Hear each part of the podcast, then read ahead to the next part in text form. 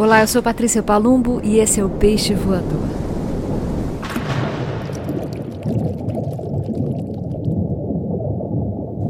Bom dia, boa tarde, boa noite para você que me ouve. Hoje é um daqueles domingos em que eu gravo Peixe cedinho e eu começo com um informe meteorológico. Ontem tivemos rajadas de até 15 nós de vento, o que significa vento muito forte, com pequenos intervalos de vento menos forte. Foi bem bonito e um pouquinho assustador. Ainda bem que não estamos no mar. Hoje chove, acho que chove por boa parte aqui do estado de São Paulo, onde eu vivo. Mas o dia segue bonito, eu gosto de dias cinzas e meio friozinhos às vezes, não sempre. Às vezes me dá nostalgia, melancolia, mas hoje eu estou especialmente bem e quero compartilhar esse estar bem com vocês, já que tem sido tão raro, né? Quase um, quase não, é um privilégio sentir-se bem nesse momento enlouquecedor que estamos vivendo. E o peixe voador está aqui para isso, para a gente se distrair um pouco da loucura, do horror. No episódio de hoje teremos uma participação especial Vou ler Saramago, Manuel de Barros, Emily Dickinson e outras coisas. Vamos ver o que acontece. Vou começar com Gregório de Matos, na verdade, o Boca do Inferno. Porque lendo as notícias hoje me veio essa referência. Lembrei de Caetano Veloso cantando Triste Bahia, ó conde semelhante, triste Bahia. Vocês devem lembrar disso. Triste Bahia é uma referência que Caetano faz a Gregório de Matos e o poema diz assim: Triste Bahia, ó quão de semelhante estás e estou do nosso antigo estado. Pobre te vejo a ti, tu a mim empenhado, rica te vi eu já, tu a mim abundante. A ti trocou-te a máquina mercante que em tua larga barra tem entrado. A mim foi me trocando e tem trocado tanto negócio e tanto negociante. Deste em dar tanto açúcar excelente pelas drogas inúteis que abelhudas simples aceitas do sagaz brichote. Oh, se quisera Deus que de repente um dia amanheceras tão sisuda que fora de algodão o teu capote. Esses versos de Gregório de Matos, escritos na época do Brasil colônia, tem tanto a ver com o Brasil de hoje, né? 2020, a gente vendo nossas riquezas sendo vendidas a preço de banana, não que banana não devesse ser caro, porque é uma delícia, mas vendidas assim a troco de nada, né? Estão pilhando, saqueando, esse país. Coisas horrorosas têm acontecido para que poucas pessoas acumulem mais dinheiro, mas isso está para cair, né, gente? Qualquer situação como essa não pode se manter assim por tanto tempo, porque o fundamento é oco. E aí, seguimos aqui fazendo a nossa parte de fundamentar uma outra história a história que a gente quer ver. Eu vejo a vida melhor no futuro. Cantou lindamente já o nosso hitmaker maravilhoso Lulu Santos. E a vida agora também tem que ser boa na medida do possível ou do impossível. A gente tem que fazer o impossível para a vida ser melhor. Ou não viveremos, ou não sobreviveremos. Aí fui para Mayakovsky. Também uma referência feita por Caetano Veloso muitos anos atrás. Eu assisti esse espetáculo no Sesc Pompeia com Dedé Veloso, linda. E o poema se chama O Amor. Talvez, quem sabe, um dia, por uma alameda, ela que amava os animais também entrará no zoológico sorrindo, assim como está lá na foto sobre a mesa. Ela é bela, na certa vão ressuscitá-la. Ela é tão bonita que na certa eles a ressuscitarão. Lembram disso? O seu século 30 superará o bando de bagatelas que dilaceram o coração. Nosso amor incompleto preencheremos nas noites inumeráveis com estrelas. Ressuscite-me, nem que seja porque sou poeta e te esperava, recusando o absurdo usual. Ressuscite-me, que seja só por isto, Ressuscite-me, quero viver a vida até o final, para que o amor não seja escravo de casamento, luxúria, pão, maldizendo as camas, erguendo-se do estrado, para que o amor preencha a imensidão, para que no dia em que envelhecer de dor, não suplique como mendigo. Para que ao primeiro grito, camarada, a terra atenda num giro, para não viver pelos buracos da morada, para que a família seja, após essa era que se encerra, o pai, no mínimo, o mundo, a mãe, no mínimo, a terra. Vou ter que tocar um pedacinho, né?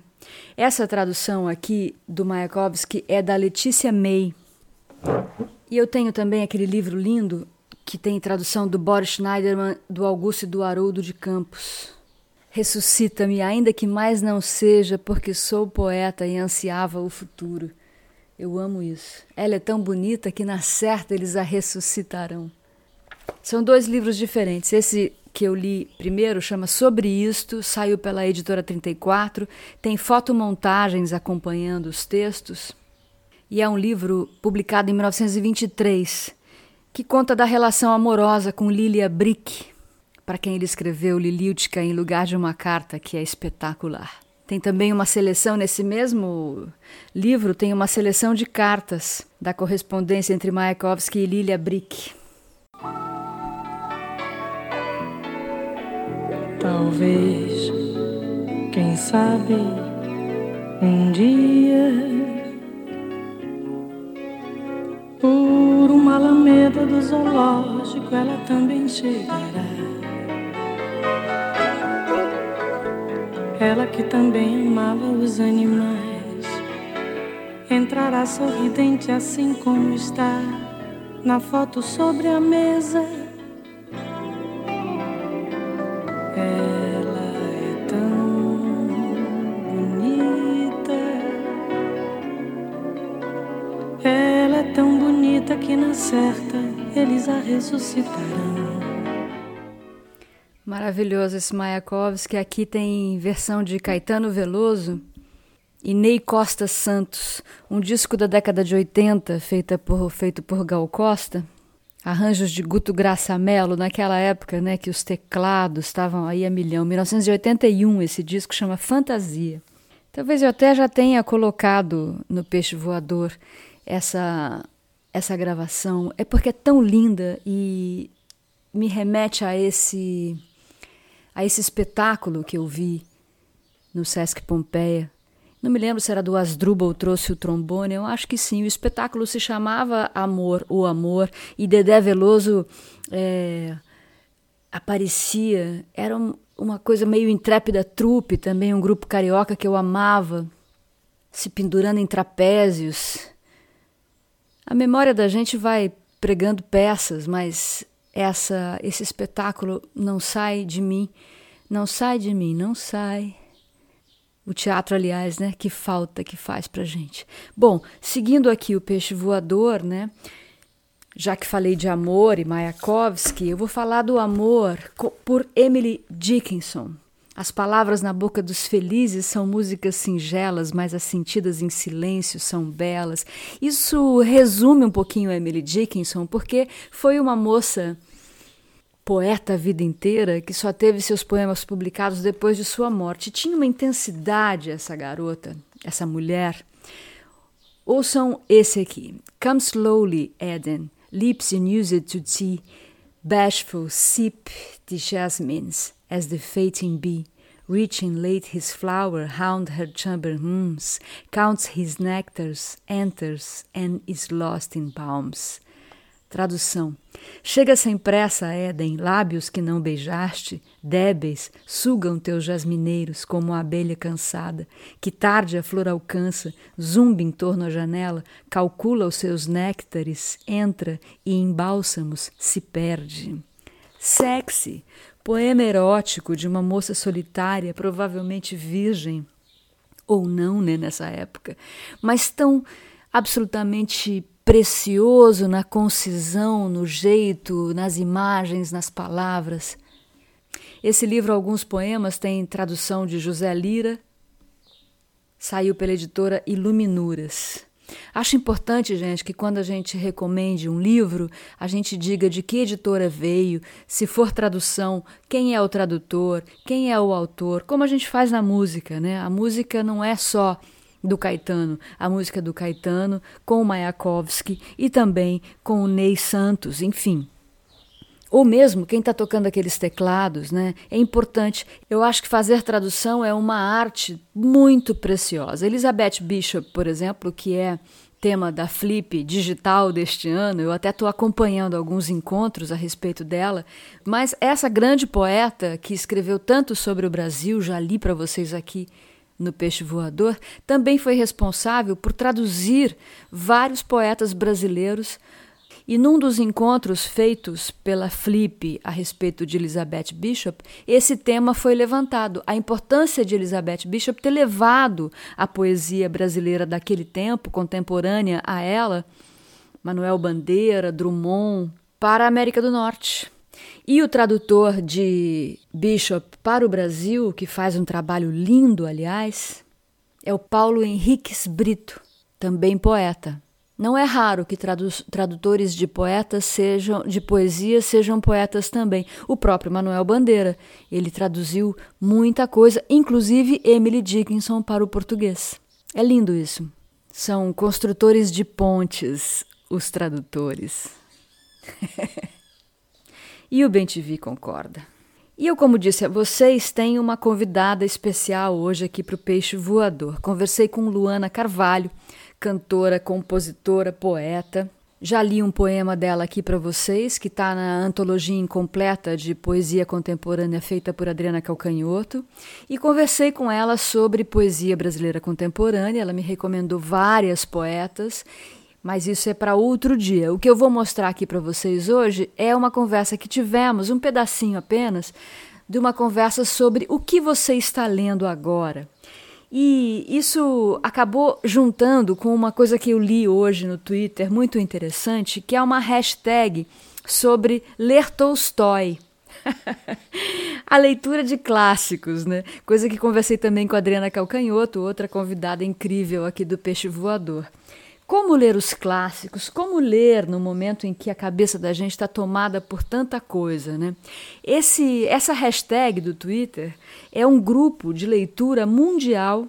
São mais de 3 mil pessoas no mundo inteiro usando a hashtag Tolstoy Together no Twitter, numa leitura coletiva de Guerra e Paz, escrita em 1860.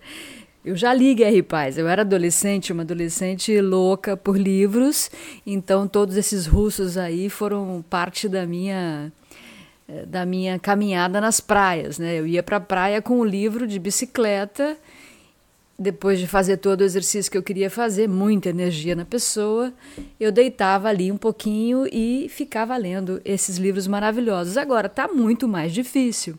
Então tem essa hashtag que é super interessante, que além de incentivar a leitura né, do Guerra e Paz, também promove encontros e discussões a respeito de trechos do livro, ou faz com que as pessoas ouçam especialistas em literatura russa. É bem divertido e interessante. Agora, conversei com Luana então a respeito disso. O que, que você está lendo? Ouçam o que ela me respondeu. E que coisas estranhas são essas que você tem lido, além de Manuel de Barros? Cara, eu tô lendo o esboço, sabe, da Rachel Cusk. Eu acabei de receber aqui, eu tô em São Paulo. Tem uma amiga que é uma pessoa que tudo, tudo que ela me indica eu leio, tudo que ela, me, tudo que ela manda eu faço. E ela falou: você tem que ler essa mulher, você tem que ler essa mulher. E aí eu, eu pedi para Elisa Elisa do, da Blux, sabe, que é minha parceira da Casa Caixa também, que inclusive está precisando de uma força lá na Blux, que as coisas não estão fáceis. E aí eu pedi, poxa, me manda esse livro. Aí ela vai, tipo, me mandou hoje, chegou aqui e eu comecei a ler. Estou muito animada. Uhum. É, mas está difícil, né? Assim, é porque com criança o meu tempo de leitura ficou muito diferente. E aí eu comecei a gravar. Quando eu comecei a ter tempo sozinha, que foi quando a minha começou a ir para casa do pai, eu comecei a gravar o disco. Então assim, eu tive uma viagem para a Europa em que eu li em tudo havia beleza do Manuel Vilas é, e agora eu tô lendo de novo, mas assim, foi praticamente. E aí, poesia que é mais fácil, porque eu pego um poema enquanto estou fazendo feijão, e aí feijão, poesia. Mas, Mas, assim, de ler livro mesmo, de, livro mesmo, não que é sacanagem falar isso, porque poesia também é livro, mas longo, Sim. ficou complicado. Eu estou lendo o segundo desde que eu engravidei. Comecei a ler o Defeito de Cor, falei, não vai dar, porque não vou conseguir ler esse, terminar esse livro nunca mais, é melhor eu esperar, minha filha estar tá mais velha. Sim. eu vou conseguir. E é isso. Li a Grada Quilomba, é, e agora esse da Rachel Cusk, que é que tá parecendo, tá prometendo bastante. Já comecei bem animado. Tá prometendo, é lindo. Lê um pedacinho do Manuel de Barros para a gente ter a sua voz lendo um poema no peixe. Meio, vou ler esse primeiro, o que eu postei, pode ser? Pode, claro. Que é o primeiro do livro. Para apalpar as intimidades do mundo, é preciso saber. A. Que o esplendor da manhã não se abre com faca. B. O modo como as violetas preparam o dia para morrer. C. Por que é que as borboletas de tarjas vermelhas têm devoção por túmulos? D. Se o homem que toca de tarde sua existência num fagote tem salvação. É que um rio que flui entre dois jacintos carrega mais ternura que um rio que flui entre dois lagartos. F. Como pegar na voz de um peixe. G. Qual o lado da noite que umedece primeiro? Etc, etc, etc. Desaprender oito horas por dia ensina os princípios. Muito bom. Amei. Muito obrigada, querida. De nada, meu amor. Bom, continuemos. Vou te mandar a música agora para você ouvir. Eu quero, quero ouvir. Tá. Tá bom. Muito obrigada, viu, pelo seu tempo.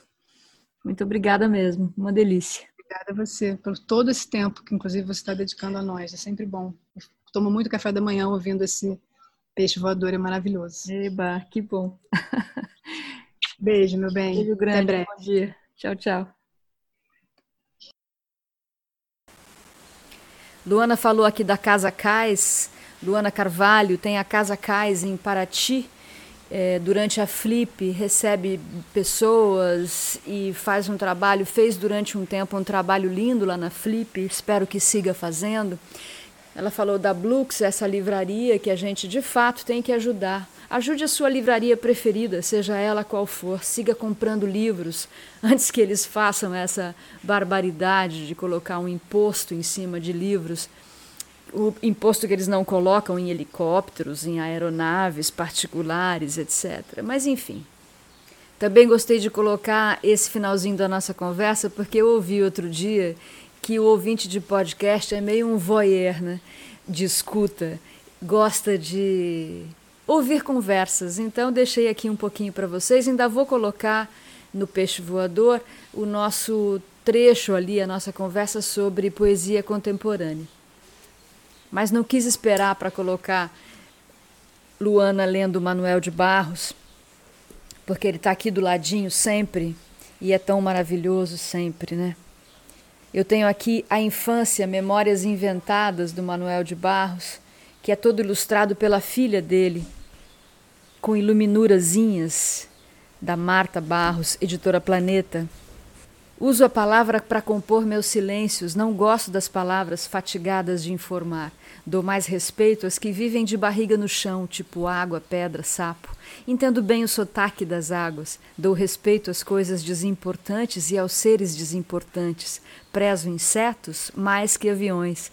Prezo a velocidade das tartarugas mais que a dos mísseis. Tenho em mim esse atraso de nascença. Eu fui aparelhado para gostar de passarinhos. Tenho abundância de ser feliz por isso.